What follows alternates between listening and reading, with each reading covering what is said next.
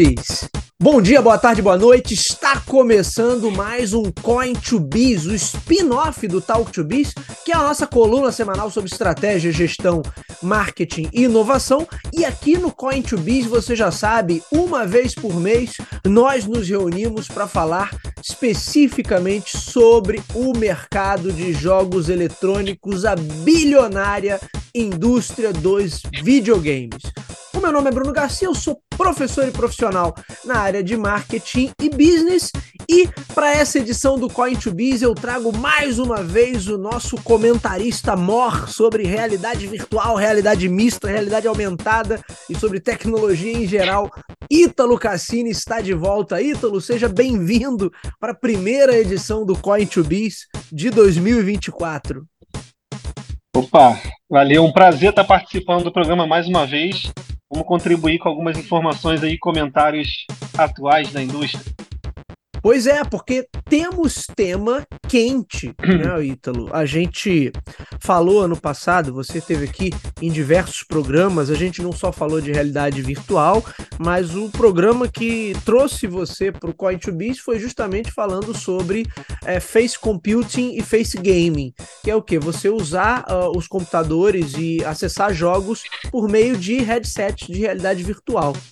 E naquela época, acho que já tinha sido anunciado, né, o Ítalo, o Vision Pro da Apple. Sim tinha sido mostrado num evento e a expectativa era para lançar agora em 2024. Eu até vou me corrigir aqui que num dos últimos episódios do no último episódio, na verdade, do Talk to Stack de 2024, o Renan, meu amigo, nosso companheiro Renan Peixoto ainda falou assim: "Ah, o Vision Pro vai lançar logo no início do ano". Eu falei: "Não, pô, eles não vão lançar nada em é. janeiro. Eles falaram que era no início do ano, mas eles não especificaram o mês" queimei a língua, Ítalo, porque tá aí, ó.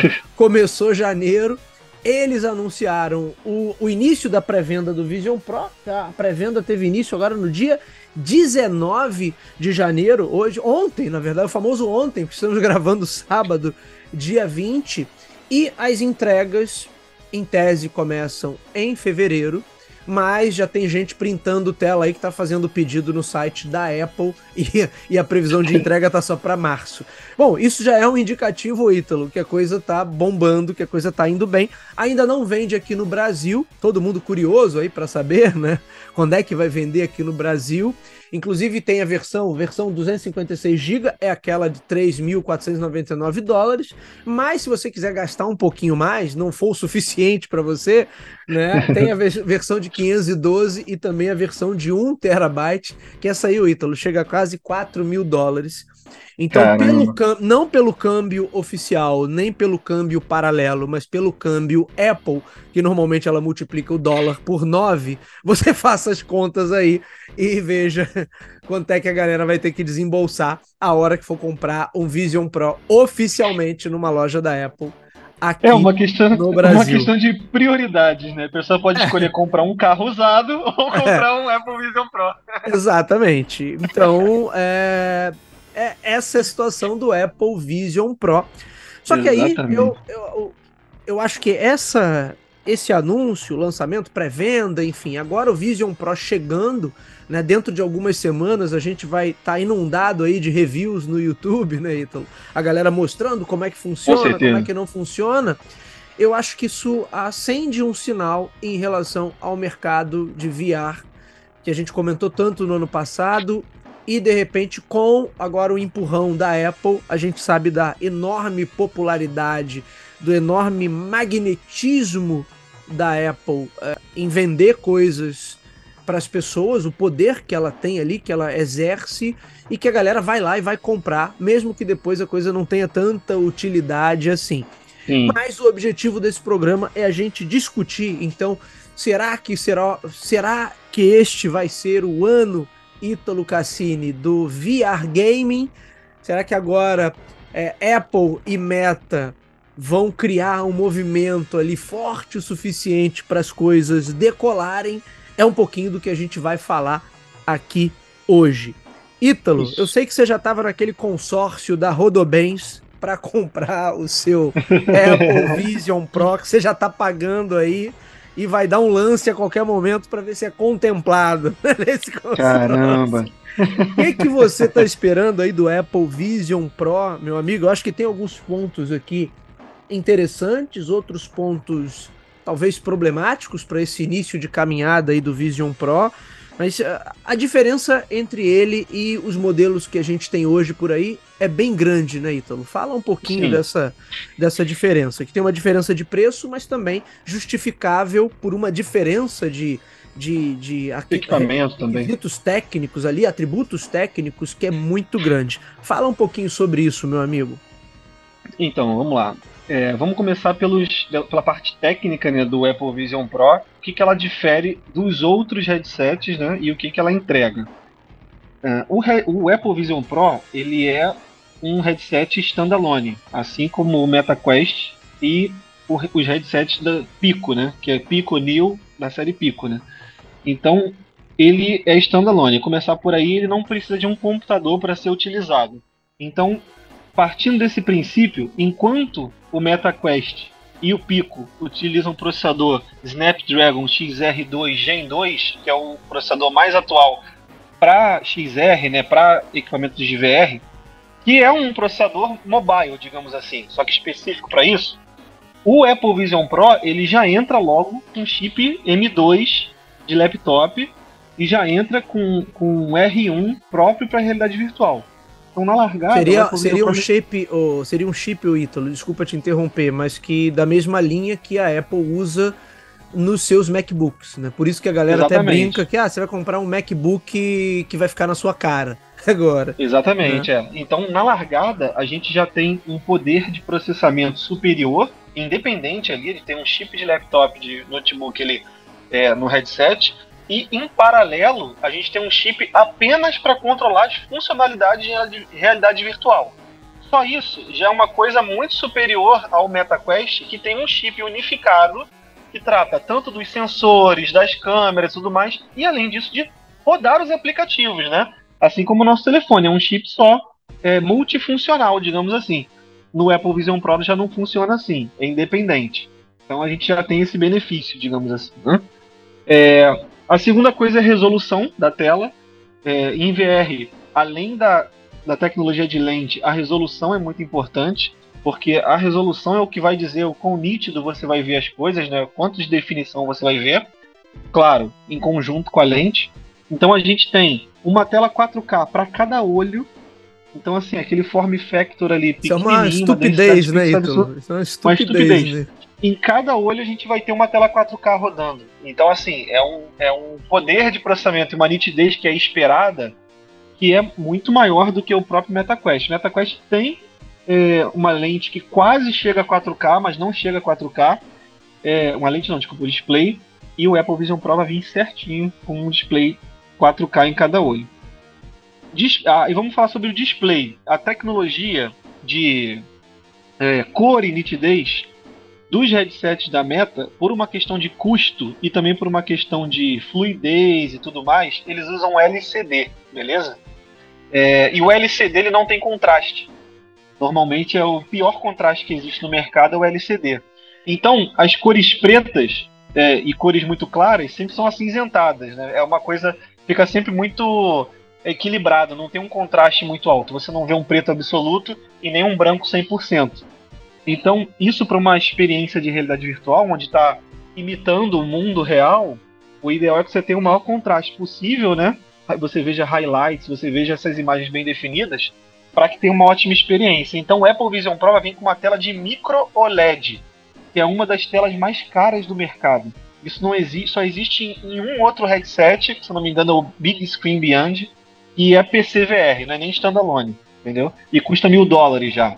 Então, é, já é caro, né? Já, já é, é caro. caro. Só falando de equipamento, a gente já tem isso. E vai vir também com a lente agora. Panqueca, que já é um, uma lente superior à lente Fresnel dos outros headsets, como na época do no Quest 2, como no PSVR, como em todos os outros headsets, digamos, da geração passada. É... E a lente panqueca com micro OLED é uma coisa que você precisa gastar muito dinheiro para fazer funcionar. Por quê? Vamos lá. Quando você usa lente panqueca, a arquitetura dela necessita de muito brilho, muito brilho para que você consiga enxergar direito as coisas, senão ela fica muito, muito, ela perde muito brilho na, na transmissão de, da, da, da luz. Quando a luz atravessa a lente panqueca que chega até o seu olho, ela perde muita. É, os filtros e a, a, arquitetura da lente faz perder muito brilho. Então, é por isso que o Meta, por exemplo, foi para o LCD, que você consegue muito brilho com menos custo e você consegue fazer isso sem gastar tanta bateria. E por outro lado, o micro OLED não. O micro você, o OLED padrão, você já não consegue. Você precisa do micro OLED, que é muito mais caro. E o micro OLED, usando muito brilho, vai gastar mais bateria, ou seja, precisa de uma bateria mais parruda, né? Para funcionar com a lente panqueca. Então são duas coisas que não se conversam muito bem e que a Apple fez fez funcionar a base de custo, né? Ou seja, você vai ter um, um bom contraste, com uma boa nitidez, com um bom field of view também tem isso, né? Você vai conseguir enxergar, vai ter uma noção maior do teu, da tua visão periférica do que dos outros headsets, né? Então você tem esse esse combo, né, que a Apple está trazendo. E as features, né, as feature sets. É, enquanto o headset, outros headsets da Meta, você consegue fazer é, hand tracking, né, ele consegue é, identificar a sua mão, ver se você está apertando em alguma coisa, está fazendo algum gesto, ele consegue identificar ali.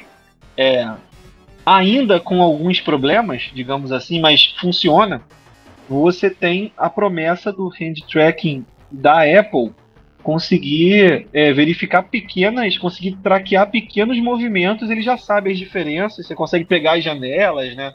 Eu lembro, report, né? É, eu lembro que na demonstração, aquela, aquela época que eles fizeram a apresentação, foi primeiro semestre do ano passado, a questão toda era esse movimento de pinça, né? Que ele era capaz é de, de pinça, cara. De Isso é detectar é ali com uma, com uma, segundo eles, com uma precisão muito boa, né? E eu não duvido, e, né? Não duvido. É, e tudo gerar, e tudo auxiliado por AI, a gente também tem uma tecnologia que eles chamam de EyeSight, que utiliza eye tracking, né? Não tem isso, não tem no MetaQuest, por exemplo.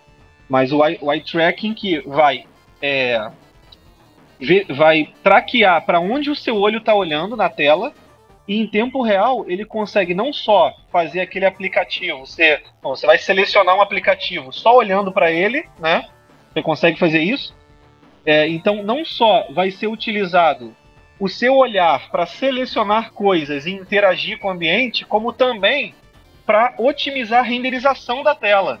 Ou seja, ele consegue focar os esforços da renderização para onde você está olhando. E toda a visão periférica ele pode renderizar em menor qualidade. O PSVR2 faz isso, por exemplo. Só que provavelmente a Apple deve usar isso com muito mais.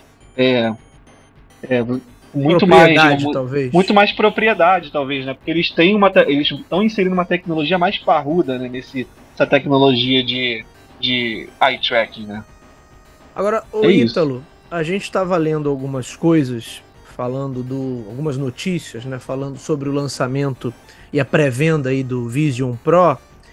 E tem algumas notícias que me pareceram é, um pouco preocupantes. Primeiro, você não tem Netflix, você não tem YouTube, você não tem Spotify é, apesar dos anúncios que eles fizeram de ah, vão ter não sei quantos, 150 filmes em 3D, um baita catálogo da Disney aí em 3D para você assistir com o Vision Pro. Então, assim, a galera.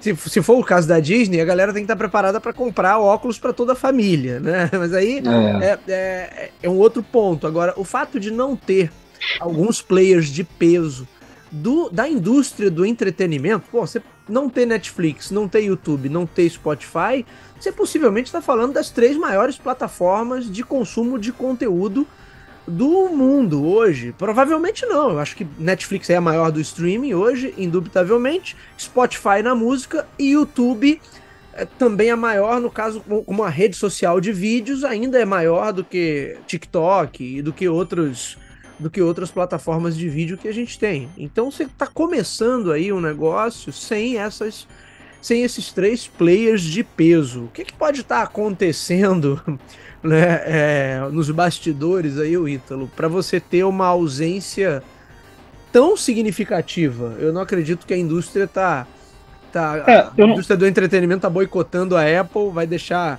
e vai, e vai juntar forças com a meta, é isso? Tem algo, tem algo nesse então, sentido?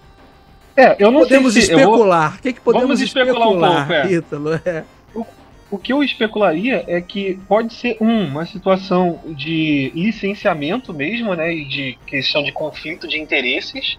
Pode ser que ou a Apple tenha tentado licenciar esse aplicativo, tentado trazer para si é, esses aplicativos e não deu certo, ou é o contrário, não deu certo porque é, os aplicativos já têm contrato com outras empresas de exclusividade, o que eu acho muito difícil, que a gente está falando de empresas gigantes que estão é. em diversos dispositivos, diversos sistemas, né? É, Spotify Ou... vai ter exclusividade com quem? A galera que tem que ter exclusividade com o Spotify, não o Spotify. No... E da mesma forma Exatamente. Netflix e YouTube, né? São plataformas claro. muito grandes, né? É, ou a própria Apple está planejando é, fazer um ecossistema, um sistema novo para abarcar esse, esse, tipo de conteúdo, né?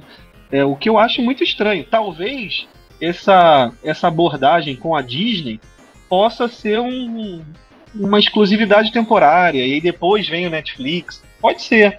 Né? Eu só consigo imaginar que não iniciar já com esses aplicativos pode ser um tiro no pé, porque já é um equipamento muito caro e se eu não me engano, ou foi o Netflix ou foi o YouTube, né, que falou: não, se você quiser assistir Netflix, você entra lá pelo browser e, e acessa. Cara, Porra, a é, gente está é... falando de um aplicativo, de um dispositivo de realidade virtual que já tem sérias dificuldades com interatividade. Você já não tem um, um controle. Você vai precisar usar um teclado ou vai ter que ser hand tracking ali? Será que vai ser tão, tão é, otimizado assim? Será que não deveria ser assim? Olha, você olha para o aplicativo do, do Netflix, pum, pisca o olho, entrou. Aí você fala assim, olha, eu gostaria de assistir a série tal. E aí, pum, abre para você. Não deveria ser assim? Porque a questão da interatividade, já que não vai ter um controle, né? é, eu acho muito esquisita toda essa história, hum. o Ítalo. Também não consigo imaginar. Não vejo o, o, o, porquê o conflito de interesse. Eu sei que, que Netflix tem uma questão com a Apple já, por causa lá da tal taxa que a Apple cobra né, nos Sim. seus. Então tem algum atrito ali entre eles, mas você consegue ter o, o, o aplicativo da, da Netflix no iPhone, é. você consegue acessar de alguma maneira. Spotify tá aí, YouTube tá aí funcionando. Claro, as Não, mil o próprio maravilhas. YouTube. O YouTube falou: ó, é, você pode acessar o YouTube pelo navegador do Safari. Cara, é, mas faz, é o que você falou. Sentido. Não, é, exato, é, né? Não faz eu vou abrir, sentido. É, a própria. Eu era pra abrir o aplicativo do YouTube, Ítalo, só com o olhar, piscando o olho.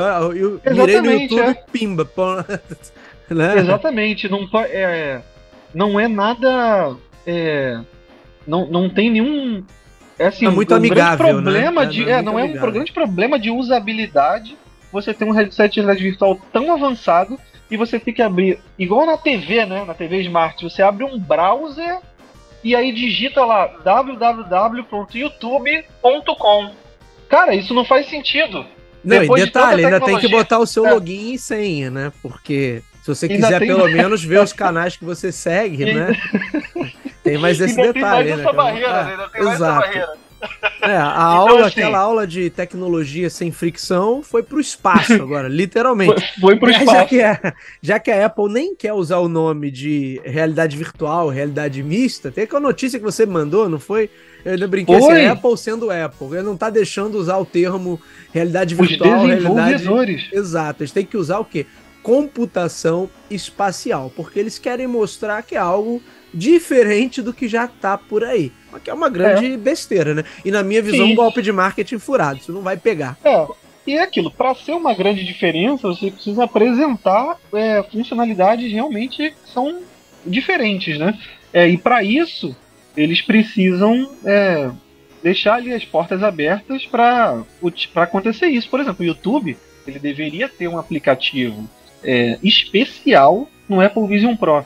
Não deveria nem ter um aplicativo igual tem no nosso celular, ou igual tem, por exemplo, no, em outros headsets. Tinha que ser um aplicativo que você seja muito mais fácil de utilizar e seja muito mais. É, é, com a interatividade muito mais facilitada. Sabe, eu não vejo. Eu, eu acho isso só como uma questão de, de tempo. Eu acho que é tempo.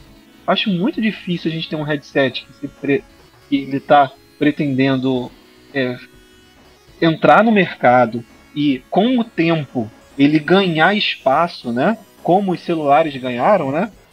Sem é, ter o mínimo, aquilo que a gente conversou, né? Ter um, fazer o mínimo que o celular faz. Né? Sim.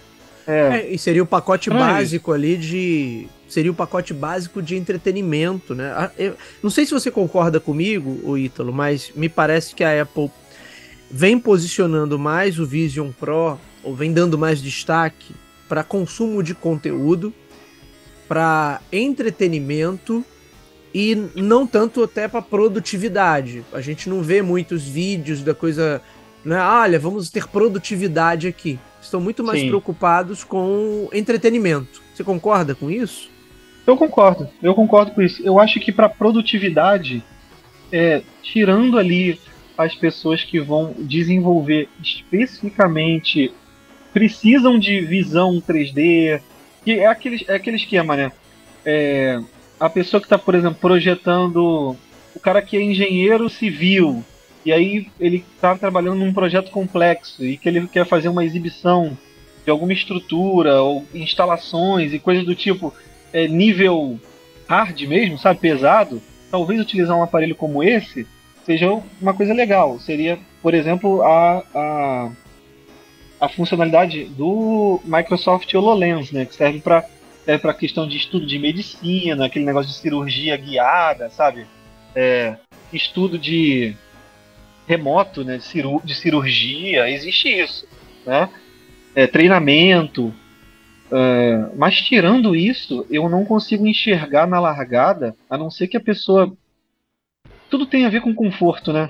Isso é complicado. A pessoa Sim. sentar na mesa dela, não ter nada ali em volta, ela pegar, colocar o headset e falou assim: ah, agora eu vou elaborar aqui, vou escrever meu livro, sei lá. Digamos assim, né? Vai abrir ali um Word dele ali dentro do coisa, vai botar aqui do lado umas referências, vai puxar, sabe, vai botar uma música ali e vai ficar ali, vai, vou escrever aqui. Sabe? Eu não sei se essa ferramenta é, sabe, vai conseguir atingir esse nível de conforto, né, para a pessoa estar tá confortável e produzindo ali ao mesmo tempo, sem se desconectar realmente do mundo real, né? É, pelo menos nessa primeira versão, acho difícil, né, Ítalo? Eu também acho difícil, com essa bateria para fora. Cara, eu, eu, a primeira coisa que eu olhei, falei assim, cara, tá errado. Você tem um fio com a bateria que você vai ter que botar no bolso ou em cima da mesa. Eles poderiam ter colocado a bateria atrás. Isso ajuda até no equilíbrio do próprio headset. Eles já tiveram, é, um comentário que já tiveram é, ajustes para fazer. Eu acho que eles, inclusive, vão é, vão vender uma, uma headstrap daquelas diferentes para você trocar no teu headset, porque é, nos testes fechados já houveram comentários negativos a respeito daquela, daquela headstrap, né? Elástico, parece que prende muito forte na cabeça, a, o equilíbrio do headset não tá tão bom, sabe? Então eles já tiveram feedback quanto a isso, sabe? O, o, o padrão hoje é assim: você quer trazer equilíbrio do peso da frente é você colocar peso atrás. Então, o que os headsets hoje fazem, é como por exemplo o MetaQuest e outros headsets Pico standalone, é, você pode comprar uma uma uma headstrap à parte uhum. e nessa headstrap ela vem a bateria na parte de trás, na nuca, porque a bateria pesa para contrapeso, trás. É. E aí você tem um conforto maior, digamos assim, né? E na largada eles não fizeram isso, meteram um elástico ali um negócio de tecido que, pô, parece high-end, legal, mas continua sendo um óculos que está fixado na sua cabeça e que tem um peso, né? Tem um laptop ali dentro. E mesmo que o laptop, que o equipamento ali seja bem leve, ainda é pesado o suficiente para trazer incômodo. Para incomodar, claro. É. Sim. Então tem essa questão. Ô Ítalo, agora vamos falar do mundo gamer. Afinal, é um episódio Sim. do Coin to Bees. É, claro, claro. O, o, o, quanto o Apple Vision Pro está, vamos dizer assim, inclinado para o mundo gamer. Eu sei que lá no lançamento eles mostraram algumas coisas, mas eu não sei até que ponto. Tem, tem, tem um cenário aí que me parece esse cenário inicial, que assim, joguinhos simpáticos de celular, do mobile, facilmente podem ganhar uma adaptação ali pro, pro um óculos desse tipo. Eu lembro, da, lembro daquele que fez sucesso há, há, há, uns anos atrás, hoje já não é mais tão falado. Lembra daquele famoso Fruit Ninja, né? Que é das frutinhas que o ninjazinho cortava? Aquilo ali perfeito, né? Para um, um headset de realidade virtual. Mas o Sim. quanto o, o Apple Vision Pro chega, na tua visão aí, inclinado para esse universo gamer? Porque eu acho que esse pode ser um grande fator. É claro que hoje, nessas, nesse, nesse primeiro mês aí, a gente tem o, os advogados da Apple comprando o aparelho, quer dizer, os fãs advogados da marca. Com né? certeza. Aquela galera que compra até a hora que a Apple lançar uma Smart Toilets, que a gente viu na, na CES, o modelo, até isso eles vão comprar da, época, da Apple porque eles compram tudo. Mas passada essa galera, que não é tanta gente assim, a coisa tem que chegar para o grande público. E a gente sabe Correto. que o mundo gamer, a experiência gamer em headsets de realidade virtual é um dos pontos. Eu, eu, confesso a você que lembra que eu até comentei contigo, o meu filho tá de olho aí, eu fui ver uns vídeos. Tem muita coisa foi, legal foi. do Quest 3, né? Sim. Tem muita coisa bacana aí do, do experiência gamer. Né? Tanto do ponto de vista imersivo, quanto do ponto de vista da realidade mista ali. Eu vi um joguinho que os aliens vão chegando no teu ambiente, você tem que casa, atirar. Né? É. é. muito legal. Então. então, assim, é, o quanto o Vision Pro é, tem vocação nesse primeiro momento, nessa largada, para o mundo gamer, Ítalo? Então, eu acho que ele tem pouca vocação para o mundo gamer é, no que diz respeito ali à interatividade, jogabilidade, eu acho que realmente vai ser bem limitado a essas experiências bem simples, experiências bem tranquilas, porque é, para que ele consiga deslanchar, tem um controle, aquilo que a gente tinha conversado nos episódios anteriores, né? tem um controle de realidade virtual específico, ele precisa garantir muito na precisão do tracking da mão, né, do joystick. Ele precisa garantir, se garantir muito nisso. Porque senão vai ser assim, um fiasco para game. Né? Então a gente consegue sim, por exemplo, a, a, é, adaptar jogos simples como, sei lá, Subway Surfers, é, Candy Crush, até o próprio Fruit Ninja, que existe uma versão para a realidade virtual do Fruit Ninja. Só que é aquilo, você precisa de um controle, né? É, você vai ficar com a mão assim, fingindo que tá segurando uma espada, mas como que ele vai te dar, sabe?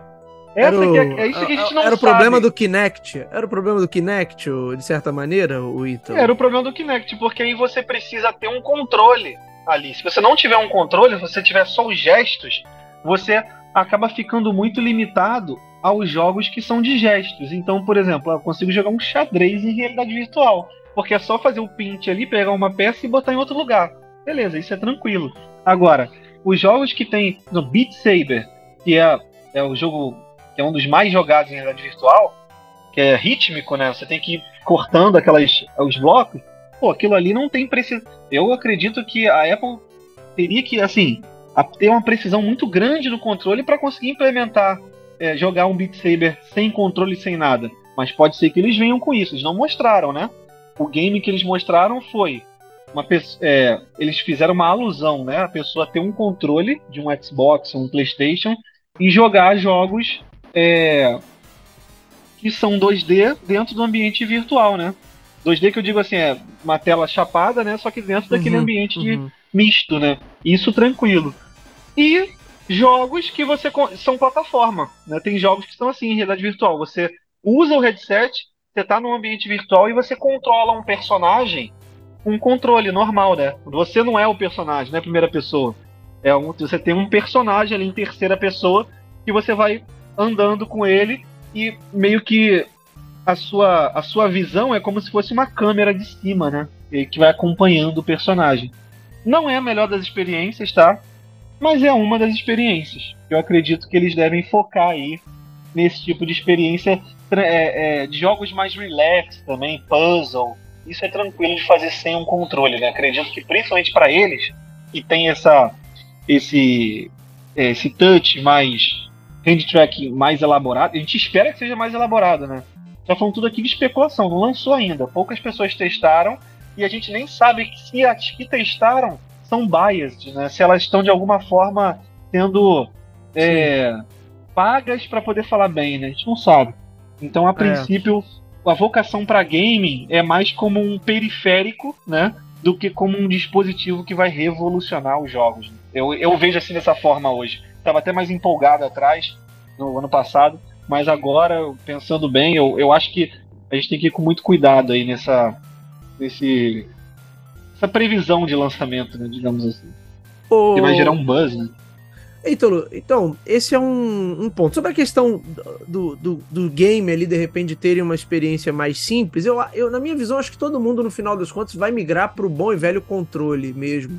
Porque eu Sim. lembro, até brinquei ainda há pouco, sobre a questão do Kinect, e aquilo teve um, aquele hype inicial, ó que legal, jogar sem controle, sem nada, mas no final das contas é uma experiência esquisita. Né? Primeiro que é, é cansativo, né? E, e, e, tradicionalmente jogadores de videogame não são é, os indivíduos com, com, com performance mais atlética do mundo, né? Não é aquele cara que vai entrar numa maratona, né? Vai correr uma, uma, um Iron Man aí, né? Então, assim, Exatamente. fazer aquele, aqueles movimentos é cansativo, como você falou, num jogo mais simples, sei lá, xadrez ou é. Candy Crush da vida, você vai conseguir resolver ali com os gestos e vai e vai ser relativamente tranquilo. Agora, a hora que você for para um, um jogo, para uma experiência mais complexa, você vai precisar de fato do, do, do, do gamepad. De controles, é. De um controle. É, eu, só espero, é, eu só espero que eles, no hardware, na questão de hardware, já, tenha, já tenham previsto é, algum tipo de. Já tenham previsto essa, esse tracking de controles adicionais, mesmo que eles não tenham lançado ainda. Certamente eles experimentaram com isso. Eles estão com esse projeto há muito tempo. Né? A Sim. Apple está trabalhando em realidade virtual ali as, é, nas escuras há muito tempo. Então eles certamente eles têm periféricos para esse é, em vista, né? Mesmo que eles protótipos, mesmo que eles não lancem, mas eles com certeza experimentaram é, até com outros periféricos, né? É, dentro do sistema deles, periféricos já existentes de, de realidade virtual. É, o preço é que faz com que esse headset ele seja uma coisa assim é muito, digamos, é muito nichada e eu não sei se o Apple o Apple user, né, ele vai ele vai chegar no ponto de querer jogar. Eu não sei, cara. Eu fico assim muito dividido porque ele vai ter que comprar um periférico também se ele quiser jogar. Óbvio, talvez jogar. Quer dizer, ó, é, óbvio não. Talvez a jogatina no, no, Apple Vision Pro, se ele fosse completamente paramentado, seria superior a todos os outros headsets, né? Porque ele tem, tem Tecnicamente ele é mais poderoso. Tecnic, pô, tecnicamente ele é mais poderoso que todos os outros headsets. É, agora, tem essas limitações que a gente está comentando aqui. Eu verifiquei num. Eu estava assistindo uns vídeos, aí eu vi um cara fazendo uma, um comparativo do Apple Vision Pro com o iPad. Ele falou: ah, o iPad no início ele tinha poucas funcionalidades também, mas aí conforme foram chegando novos iPads e foram desenvolvendo novos aplicativos, a coisa foi tomando outra, outro rumo, né? Hoje em dia o iPad ele é pô, amplamente utilizado para diversas coisas. Então assim, Sim, é. é possível que isso aconteça com o Apple Vision Pro em algum nível. A questão é que a gente ainda está falando de realidade virtual, realidade aumentada, realidade mista, que existe uma atração maior. Basta saber agora se eles vão conseguir quebrar um pouco disso. Né? Legal, o Ítalo. Falando um pouquinho dos concorrentes do mundo gamer. A gente tem, Sim. acho que, do lado de PC, né, de, de, ou de experiências fora do circuito dos consoles tradicionais, você tem a linha Quest aí eh, da Meta, que, que é a, a principal linha, ele é a principal fabricante desse tipo de dispositivo. Sim. Quest Sim. 3 aí, que tá, a gente estava até vendo alguns números de venda, né, antes da gente começar a gravar. Mas do Isso. lado dos consoles, você tem o PlayStation VR 2, acompanhando Isso. aí o PS5, que também tem sido uma aceita tem tido uma aceitação muito boa. Eu lembro que uma das coisas que a gente falou em um dos programas do ano passado era como as vendas do PSVR 2 vinham acelerando, né? Que as expectativas eram boas, as expectativas da Sony eram boas em relação a isso. Não só as vendas do próprio PS5 aceleraram, como as vendas do PSVR 2 aceleraram Sim. consideravelmente. Será que é, a Apple né, com todo o poder e magnetismo que ela tem para gerar, inclusive, mídia e muito falatório sobre o assunto, isso é, vai, ó, é, vai impactar também esses outros players e fazer com que eles acelerem também suas vendas e, e o que que isso é, significa principalmente para o Quest 3, porque assim é, o que você falou sobre o Apple User é muito verdade. O camarada que compra esses dispositivos Apple, ele já sabe que não é um, um ecossistema tradicionalmente pensado para jogo. Hoje, Sim. muito tempo depois, é que o, o é. sistema operacional do, do MacBook lá, que eu não lembro agora o nome, que ele é mais amigável para jogo. É, mas tirando assim lá os primeiros modelos lá de 1980 e alguma coisa, Apple II, não sei o que, que tinham muitos jogos até, é, nas últimas duas décadas, quem queria jogar jamais pensaria em comprar um computador Mac. Né? Tá é. fora de questão. Fora de Sim. questão mesmo. E acho que é, no mobile aí já não é, já não tem essa diferença toda, porque a experiência de jogo mobile tradicionalmente era muito diferente. Agora que também começa a se aproximar da experiência do que você teria num videogame tradicional ou num, vi num uhum. jogo para computador. Né? Então, esse camarada nunca esteve muito preocupado, esse camarada que é um Apple user é, tradicional, raiz, ele nunca esteve muito preocupado com a questão de jogos. Mas me parece que a própria Apple vem mudando, tanto é que hoje o sistema de seus MacBooks, é, já é um pouco mais amigável em relação a jogos, já tem um, um leque de opções é, talvez maior. Uh, será que a empresa está dando um pouquinho mais de atenção a isso? E para o Quest 3, que é o grande expoente aí da linha de headsets standalone, o que que isso pode significar? Ítalo Cassini e, e, o Quest 3, né, pelo quanto foi no caminho inverso. Ele começou pela produtividade e agora falou, é. videogame. Games. Exatamente. É, é, aqui que eu vou fazer dinheiro. É aqui que eu exatamente. Então, o Quest 3 ele tem um grande benefício que é a questão do custo ser cinco vezes mais barato, né, do que o do que o Apple Vision Pro e ele a princípio consegue ter muito mais é, o usuário consegue ter muito mais interatividade por causa dos controles, né? Se ele não quiser usar os controles, ele tem o hand tracking, que provavelmente não é tão elaborado quanto vai ser o da Apple, tá? Eu estou chutando aqui. É, mas ele tem essa opção. O que eu acredito que vai ser muito importante para o Meta surfar essa onda é que a Apple ela está anunciando esse Space Computing, né? E o lance do Mixed Reality. E a Meta já lançou e algumas pessoas já sabem como funciona. Só que na Apple, é, tudo que a Apple fala, tudo que a Apple lança, é, tem, um, tem uma visibilidade muito maior, né? Mesmo a Meta sendo o Facebook, Sim. É, não são tantas pessoas assim que nem conhecem sobre o headset. As pessoas não. É, tem gente que está interessada em comprar e não sabe nem como funciona. Não sabe se é pilha, não sabe como é que funciona, não, não, não tem ideia né, de o que, que é. A pessoa só tá interessada. Mas Ítalo, a pilha é sacanagem. Quantas pilhas é. o headset deles iria consumir? É. Bota aquelas 10 pilhas grandes, vai dois minutos de é. uso e acabou tudo, né? Imagina Exatamente, quanto aquelas é. telas vão, vão puxar. É.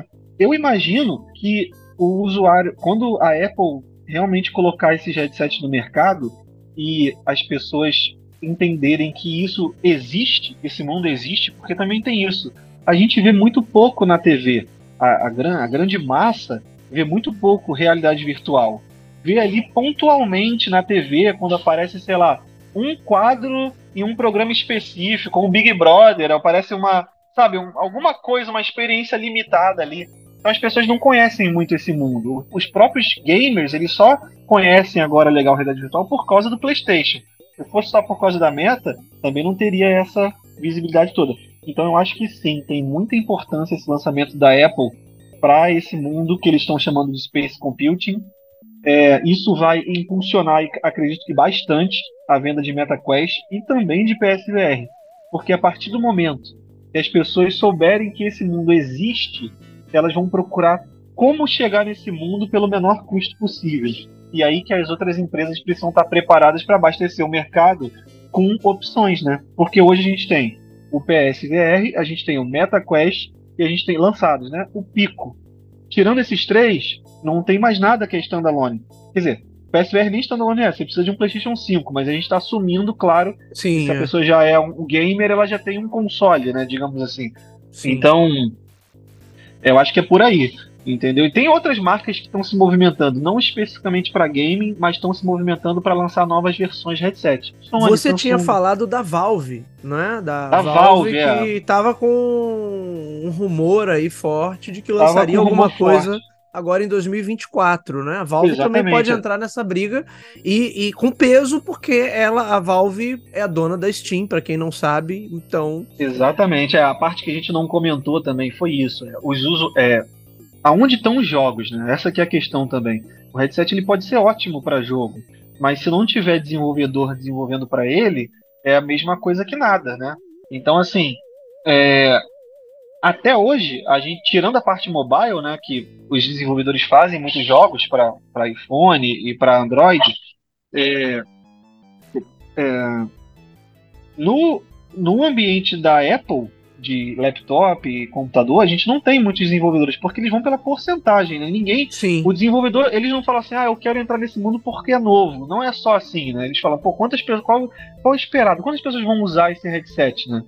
Então é por isso que a gente também não tem muitos jogos para Apple, porque um o usuário de Apple não é gamer por natureza, né? Agora que tá tendo essa abordagem mais gamer para eles tentarem pegar uma fatia maior do mercado, imagino eu que seja isso, né? Até porque hoje a gente consegue jogar até por streaming, então por que não, né? Tornar o Sim. computador nativamente é, habilitado para game, Mais então- amigável para gamer, né? mais amigável, mas assim, majoritariamente os, os jogos de realidade virtual estão divididos dessa forma. Eles estão dentro da loja da, da- da- do PlayStation, eles estão dentro, onde eles estão, né? Estão dentro da loja da Meta e eles estão dentro da Steam. Qualquer outra, outro, outra coisa que saia desse ecossistema vai precisar ser muito bem trabalhado, porque Os caras vão ter que construir essa, essa biblioteca, né? essa, essa biblioteca, essa plataforma. Então, assim, é, é por isso que eu acredito que isso também seja uma dificuldade muito grande por parte das empresas, Samsung, Sony, desenvolvendo outros headsets, né? É, standalone é muito complicado, porque eles vão usar a biblioteca da onde? Eles vão ter que convencer os desenvolvedores a produzir aplicativos específicos para o hardware deles. Então, enquanto não existir uma coisa mais padronizada, por exemplo, Xbox e PlayStation, apesar deles terem as suas diferenças, eles são mais ou menos padronizados, né? Quem faz um jogo para Xbox consegue portar o jogo para PlayStation, quem faz um jogo para PlayStation consegue portar ele para Xbox Sim. É. e consequentemente para o PC. Não existe uma, uma atração muito grande ali para mudar, né? O, o, o, dispositivo. Já no VR, É, como a gente não- comentou, é muito diferente. É, não existe nada que um faça que o outro não possa fazer, né? Quando o jogo fica só Exatamente, em é. uma plataforma, é por questão de exclusividade mesmo. É um Exatamente. acordo comercial ali, mas não que um não possa reproduzir, replicar aquele jogo ou rodar É. o jogo com a mesma competência, né? Você acha, o Ítalo, que a gente pode ter nos próximos anos? Eu não sei o que, que você tem de informação aí de lançamentos da linha Quest agora para 2024. Então a gente teria possivelmente um Quest 4 é, uma evolução, ou talvez para o início de 2025, mas você acha que a gente pode chegar a ter um, um- um movimento próximo ao que a gente tem hoje no, no mercado de consoles? Eu tenho uma biblioteca PlayStation, eu tenho uma biblioteca Xbox, eu tenho uma biblioteca Nintendo. No VR, nos headsets, eu tenho uma biblioteca é, PlayStation também, né? Tô, tô botando aí o PlayStation na briga, Sim. embora não seja exatamente a mesma Isso briga. não é standalone, é, mas beleza, é, sim. É, mas eu tenho uma biblioteca Quest e eu tenho uma biblioteca Steam. No meu, no meu entender aqui, a biblioteca Steam seria mais, entre aspas, aberta. Porque não há, Sim. a princípio, muitos acordos de exclusividade ali em relação à Steam. Pelo contrário, né, ali é uma. É um, é, um, é, um, é um marketplace assim, né, com, com menos restrições do que as outras plataformas, com a loja da, da Nintendo, a loja da Sony, a loja da Microsoft. Sim. Né? É, O que, que tu acha? Ué, eu acredito que isso. É, primeiro, para o Quest, é, tem rumores de um novo headset da, da linha Quest, só que um headset mais simples do que o Quest. Tipo assim, um headset custando ali na casa de cento e poucos dólares, no máximo 200 dólares. Ele não vai fazer todas as funcionalidades que o Quest faz, vai ser uma coisa mais simplória, uma coisa bem introdutória ali, mais para apresentação, mais focado em, em exibição, né? Do que em experiência em é si. bom pro cara consumir conteúdo, basicamente, de uma forma Exatamente. diferente, né? Exatamente. É, e, vai- e aí serviria, serviria o Ítalo, possivelmente como um produto de entrada ali, uma linha bem baratinha, que é pro cara experimentar a primeira vez. E ele gostando daquilo, Exatamente. ele vai topar. Opa, quer Isso. saber? Eu vou juntar uma grana aqui, eu vou me endividar no cartão de crédito para comprar É. um produto mais robusto. Né? É, acredito que como era ali na linha Go, por exemplo, no, no Oculus Go, ou na linha Gear VR, que você tinha o telefone que você botava lá dentro, vai ser provavelmente uma experiência similar àquilo ali, só que é tudo embutido ali no, no headset, né? E com a tecnologia de hoje, né? Tem isso também. É, não sei se. Eu acredito que não vai ter, por exemplo, tracking de controles, isso não tá. é, não tá no rumor. Mas vamos lá, para as bibliotecas, o Steam ele teria uma vantagem muito grande, pelo fato de já ter uma biblioteca muito grande, mas é aquilo. Se eles lançarem um headset standalone, como é os rumores, como estão vindo os rumores do projeto Deckard, Valve Deckard, é, eles teriam que, é, os desenvolvedores teriam que inevitavelmente otimizar esses jogos. Só que aí que eu te pergunto, vamos lá. Se amanhã a Steam lança um headset standalone deles, beleza? E amanhã acontece o, o, o- Todo mundo já tá com seu headset da Apple, beleza? Todo mundo assim.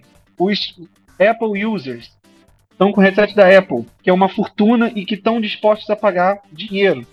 Mesmo assim, qual das duas plataformas você acha que os desenvolvedores vão colocar todos os esforços dele para fazer o jogo funcionar no headset standalone? É, É, na minha Steam, né? É, É, na Steam, Steam não, porque- é o Valve Na Deckard, é o que é o nome correto. Sim, é. né, Vão fazer, é, vão, vão colocar todos os esforços deles, deles para otimizar os jogos da Steam, porque é lá que os gamers estão, né? Tirando, óbvio, os gamers de console que estão nas próprias lojas, né? A gente está falando aqui da- de outras opções, né? Digamos assim. Sim. Então, assim, é, a Steam ela tem um potencial muito grande e eu acho muito difícil, a não ser que a Apple ela consiga mostrar para o público que o, o Apple Vision Pro é um equipamento realmente habilitado para gaming, que, que vai existir tipo um VR específico lá na Apple Store, entendeu? Um jogos de VR específico para Apple Vision Pro, é, jogo digamos, eu não, é porque eu, eu acho meio estranho falar jogo de verdade, né? Mas é jogos que aproveitem É, não, mas eu entendo o VR, né? conceito, é jogo de verdade, porque é.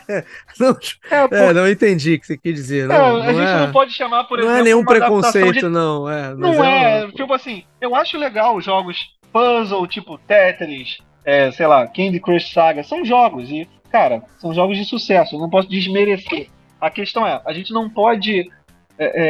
Isso eu já sei que vai ter na loja, entendeu? Isso é tranquilo. Agora, É. será que os jogos, que são os jogos que estão sendo desenvolvidos para a realidade virtual, para a realidade mista, eles vão estar presentes lá? Eu acho que só o que vai dizer vai ser essa abordagem da Apple aí. Como que eles pretendem é, fazer o usuário comprar o headset para consumir jogo, né? Para ter ali Ô, Ítalo, essa interação. Uma coisa que eu tenho ouvido falar, até você falou do iPad ainda há pouco, é que muitos desses aplicativos que a galera tem dito, né?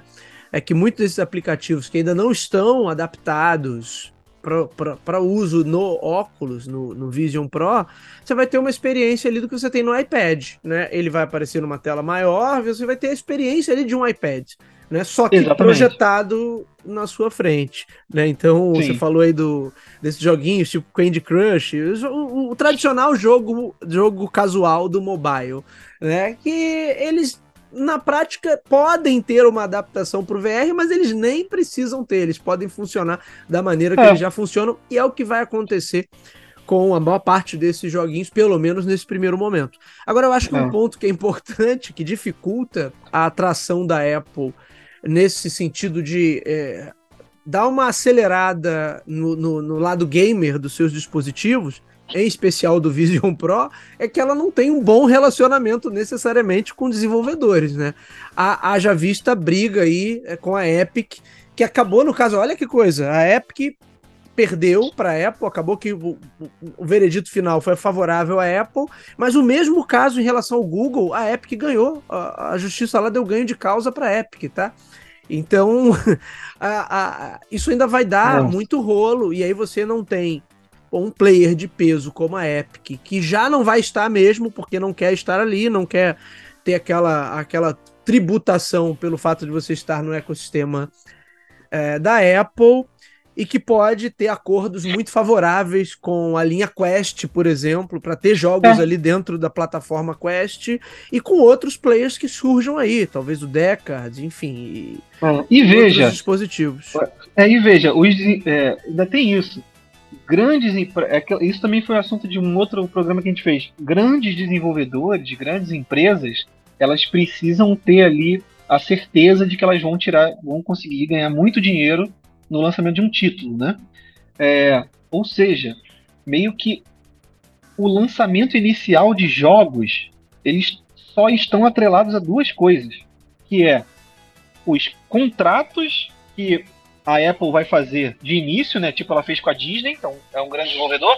Tipo, eu posso tentar fazer um contrato com uma Ubisoft, uma EA da vida, né? Ou elas estão 100%, quase que 100% à mercê dos desenvolvedores pequenos, dos individuais. E aí esses caras eles precisam querer estar tá ali, né? Então assim, tanto que quando eles anunciaram o Apple Vision Pro, eles logo no final do anúncio parece que teve, eu lembro que alguém falou alguma coisa tipo assim, ó, os nossos kits de desenvolvimento já estão disponíveis, tá bom? Para vocês brincarem aí, para vocês é, já começarem a construir aí a coisa de vocês. Eu vejo isso da seguinte forma: é, se eles não tiverem uma estratégia bem pesada mesmo de entrada no mercado gamer, eles vão ficar bem à mercê mesmo de produção individual. E aí que a coisa pode complicar, né? Porque o desenvolvedor individual, ele, ele não tá fazendo a parada também só por amor, entendeu? Então ele precisa Sim. mirar num mercado de. Mesmo que seja um mercado novo, um mercado que seja promissor. E aí ele precisa enxergar isso como mercado promissor.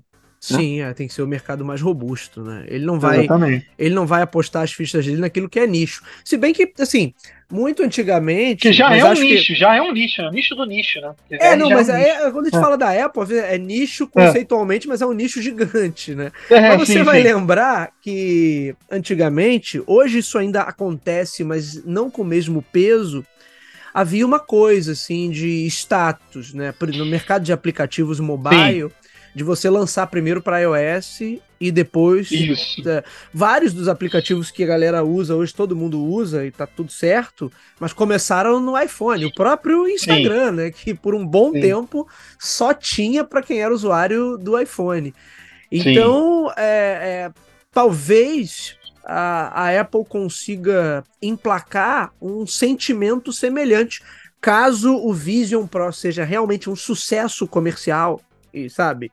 E eu, é. eu, não acredito que a gente tenha essa adesão toda nesse primeiro momento, mas vamos ver. Sim. Os próximos meses aí dirão, o Ítalo, né? Mas caso o negócio seja um sucesso estrondoso, é, talvez ela possa replicar esse mesmo sentimento.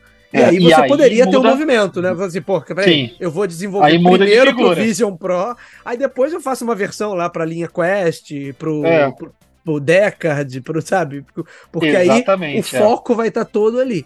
Uh, e o que ela que... precisa fazer também é isso, de fazer os contratos com as empresas grandes para ela, ela, poder também mostrar, olha, sabe aquele aquela, aquela franquia de jogo muito legal que você já Sim. curte? Então, a próxima versão, meu amigo, vai estar tá primeiro no Apple Vision Pro.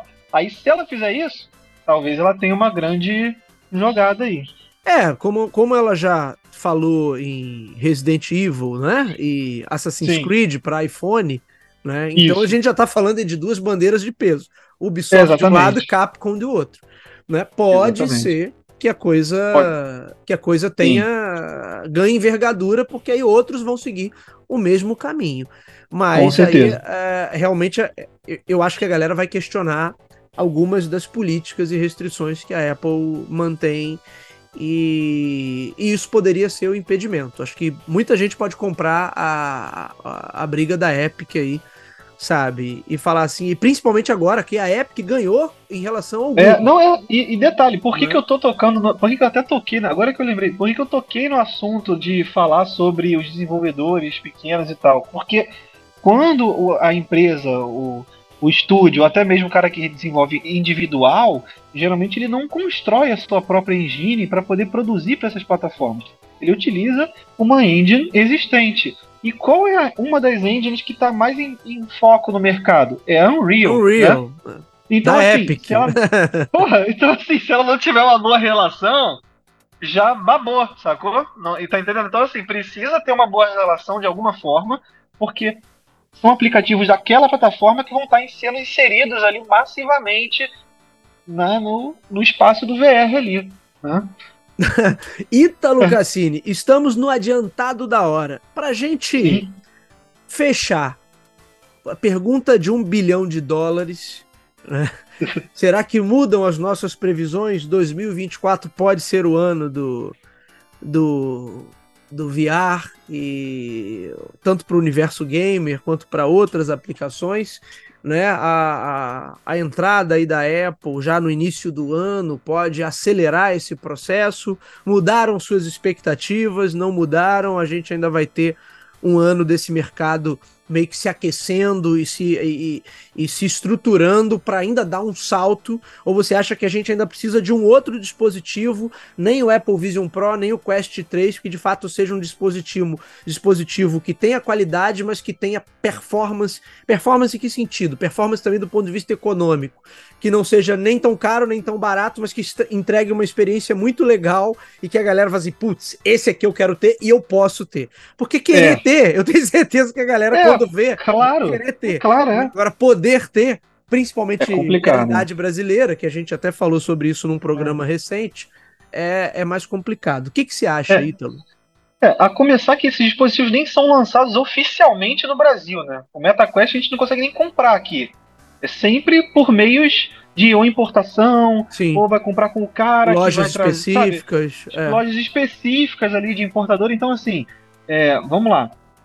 É, apesar do MetaQuest 3 ter um valor bem maior do que o MetaQuest 2 e isso fazer com que as vendas dele sejam inferiores, eu acredito que um a Apple, a Apple entrando na jogada vai alavancar é, um pouco as vendas. Isso é, um, é óbvio, é opinião, né? Que a gente, é um sentimento, né? A gente não está falando aqui de verdade, a gente está falando sentimento. Mas isso tem tudo para acontecer mesmo. Que é o que tem acontece naturalmente. Você tem um grande lançamento, Sim. toda a categoria surfa um pouquinho naquela onda. Né? Então é, é, bem provável, e... se é que já não está acontecendo. Se é que já não está acontecendo agora. É, eu tô notando. É, a gente vai conversar em off depois de algumas coisas que estão acontecendo no mercado e inevitavelmente é, é, fato, né? Vai acontecer. Vamos lá. O MetaQuest 3 ele já tem uma, um potencial para game muito legal. Ele já tem um sistema que roda muito liso e ele teve a primeira vez agora com realidade mista, né? E que tem uns problemas nessa realidade mista dele. Existem uns problemas é, tanto de definição quanto de distorção. Existe ainda ali um que não tá, uma coisa que não está perfeita, digamos assim, né? Mas já é um, já foi um salto significativo do MetaQuest 2 que não tinha nem é, sensor de profundidade, não tinha nada disso. O que eu acredito é que em uma, o 2024 vai ser ótimo para o mundo game VR por causa da Apple, mas não pelo dispositivo da Apple. Só pelo fato dela estar tá entrando no mercado já é bom para os outros. E dois, eu acredito que uma segunda interação do Quest, vamos botar assim o Quest 4, já seria uma situação melhor. Por quê? Mesmo que eles não tenham um salto, eles vão ter uma viabilização de preço, né? Porque o Quest é sobre isso. No final de tudo, é, o Zuckerberg lá, ele não, ele não é. Ele não tá colocando os pés pelas mãos. Ele, ele sabe. Ele, tanto que ele não tirou o MetaQuest 2 do mercado, né? Como ele fez anteriormente, com os, as outras linhas. O MetaQuest 2 ainda está vendendo, o 3 ainda está vendendo, e a proposta do Quest é ser acessível, beleza? 499 dólares não é acessível. 200, 200 dólares é, é bem mais acessível para um dispositivo desse tipo.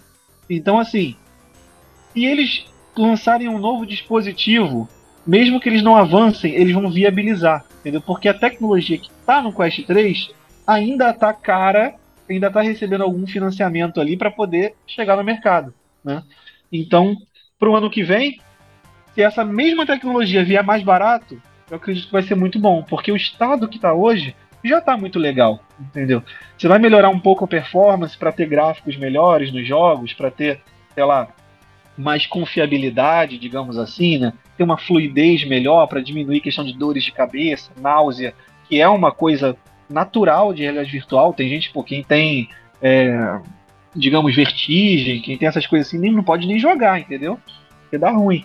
É, sim, é, sim. é da, da, tecnologia. Então, assim, tirando esses problemas crônicos da tecnologia, é, eu acho que tem tudo para 2024 e 2025 ainda por cima ser assim muito bom, entendeu?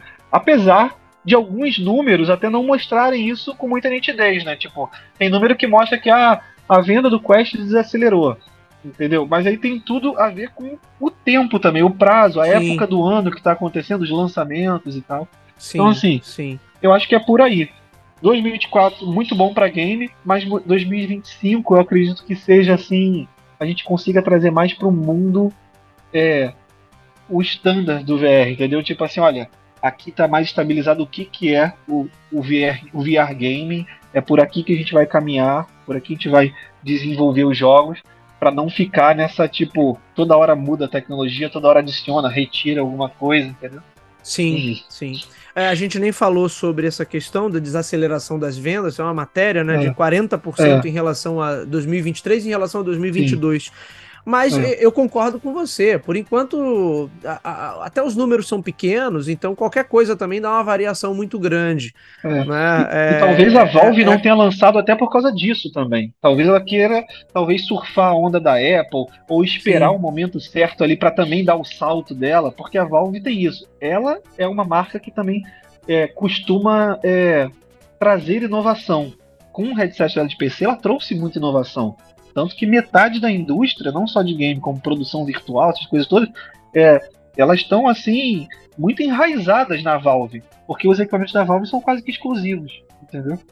Ô, Ítalo, você, tipo sabe daquela, você sabe daquela história do cara quando tá vendendo pouco, né? Ele vendeu um, no mês seguinte ele vendeu dois, nossa, dobrou o número é, de vendas. Aí ele, vende, ele vendeu, vendeu quatro, no outro, no outro mês ele vendeu três, nossa, 25% a menos de venda. Então, é. assim, sabe, tem as coisas mais.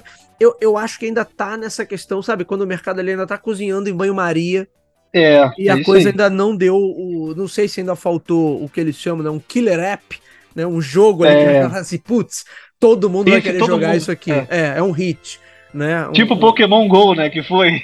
Tipo, é o Pokémon GO, né? O Pokémon é. GO, algo Pokémon desse, desse naipe, assim. É. Que, Fez que até realmente... não precisava de telefone e comprar um telefone só pra jogar o jogo. É, é.